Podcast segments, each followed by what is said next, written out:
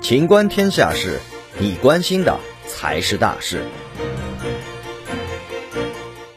美国商会要求韩国释放三星老板。英国金融时报近日报道了一则颇为让人震惊的消息：代表美国众多企业利益的美国商会近日竟向韩国政府提出诉求，希望释放涉嫌贪腐和行贿问题的韩国三星集团老板李在镕。从金融时报的报道来看。美国商会之所以在游说韩国政府，希望韩国文在寅政府释放李在镕，是因为这些美国人认为三星集团能在李在镕的领导下，为美国提升本土芯片的制造产能提供巨大帮助，从而让美国不再过度依赖于其他国家生产芯片。但值得注意的是，根据该报的描述，美国商会在向韩国政府提出这个诉求时，似乎并不是在以一种请求的态度，而是一种警告的态度。